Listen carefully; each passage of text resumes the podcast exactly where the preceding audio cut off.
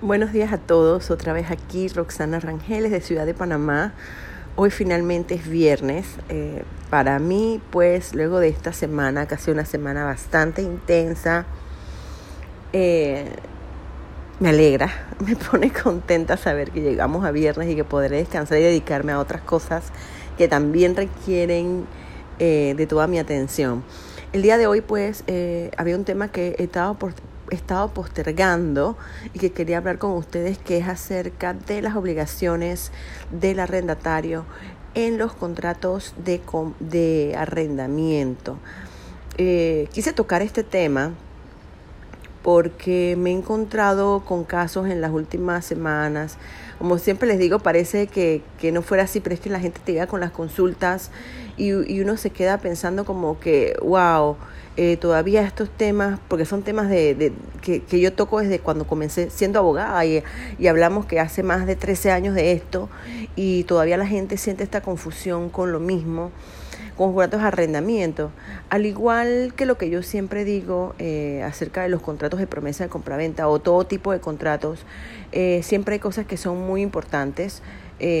para los contratos de arrendamiento, además de la descripción exacta de lo que vas a arrendar, eh, la ubicación, la descripción completa de las partes. Es importante y yo siempre le digo a la gente que lo verifique, que la persona que te está arrendando la propiedad sea realmente el propietario, porque puede pasar que esta persona no sea el propietario del bien y te la está arrendando. Así que eh, si estás trabajando con un abogado, pídele que te investigue. Si no lo estás haciendo, eh, pídele al corredor que está de intermediario, si hay un corredor que te ayude con esa investigación. Y si no es así, te invito a que pases a la página del Registro Público de Panamá, eh, donde se puede verificar fácilmente una propiedad y su, su dueño. Así que es, una, es un punto muy importante porque yo me he encontrado con casos en los cuales quien me está firmando el contrato de arrendamiento pues no tiene nada que ver con ser el propietario y te echan un cuento y te echan el otro. Y el problema está en que si te arrienda una persona que no es el dueño y lo está haciendo con el fin de este sacarte el dinero, en cualquier momento te pueden votar y olvídate del depósito, olvídate del contrato, olvídate de todo.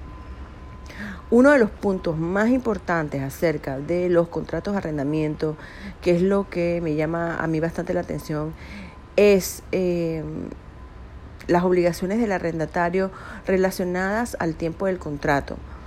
Eh, si el arrendatario no puede cumplir con las obligaciones, él puede terminar en cualquier momento el contrato.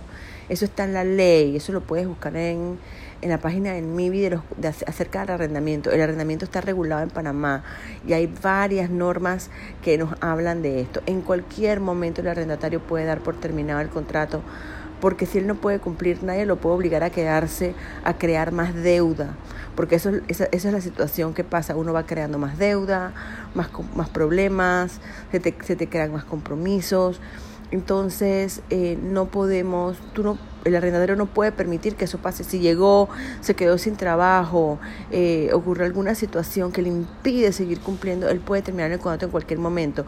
Mas no es así para el arrendador. El arrendador debe honrar su palabra hasta el término del contrato. En Panamá, los contratos de arrendamiento son un mínimo de seis meses y eh, para nosotros lo usual en la plaza es un año. Es muy poco común que te lo arrenden por seis meses, a menos que esa sea la estructura del negocio, arrendamientos por seis meses. Pero no, no es común porque si hay un, un corredor de por medio, el, la comisión está relacionada al tiempo del arrendamiento. Si es por seis meses, él no recibe un mes completo que es la comisión de los arrendadores, los, los, perdón, de los corredores. Los corredores reciben un mes por cada año de contrato de arrendamiento. Eso es lo que dice la ley.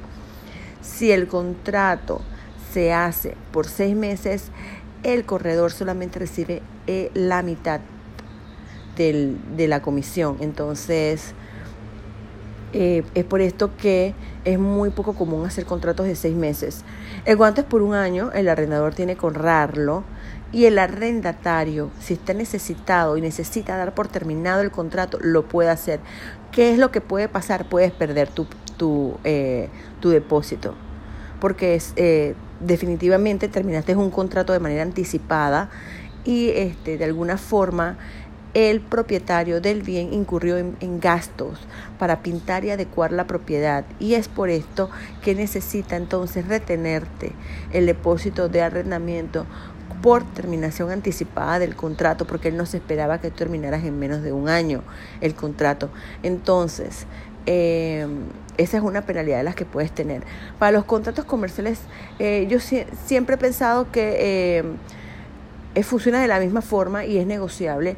Eh, yo pienso que un alrededor le interesa que una persona que no le puede pagar mientras puede buscarse alguien que la alquile y no necesariamente eh, tiene que pagarte tienes que, que, pagarle el año completo porque, porque es comercial. Eso se puede pactar. De hecho, muchos contratos comerciales hablan de que en caso de terminación anticipada, pues este se pagará dos meses, eh, del, del, total del contrato eh, determinar. Si cumpliste seis y te faltaban seis, pagas dos de los que están pendientes. Algunos inclusive te lo cobran por delante. Te cobran eh, un depósito el primer mes y un mes en caso de terminación anticipada. Estas cosas se pueden negociar. De igual manera, es discutible y si es necesario, el arrendatario puede dar por terminar el contrato de manera. Nadie lo puede obligar a quedarse en donde no puede quedarse por una razón de de, de dinero, pues, porque nadie se mete en una propiedad donde ha invertido eh, en mudanzas, ha invertido en equipos, ha invertido, si es comercial, pues que hasta, hasta a veces te encuentras que los locales hasta están en gris y tienes que ponerle piso. Nadie invierte en esto para irse en ocho meses. Si eso pasa es porque realmente el negocio no está dando y va a comenzar a incumplir, incumplirle al arrendador, entonces prefieren dar por terminado el contrato.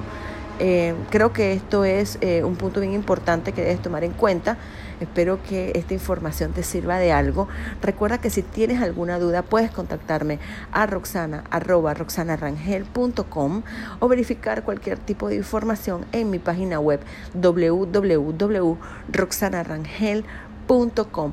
Bueno, espero que tengas un excelente fin de semana y que descanses. Hasta luego.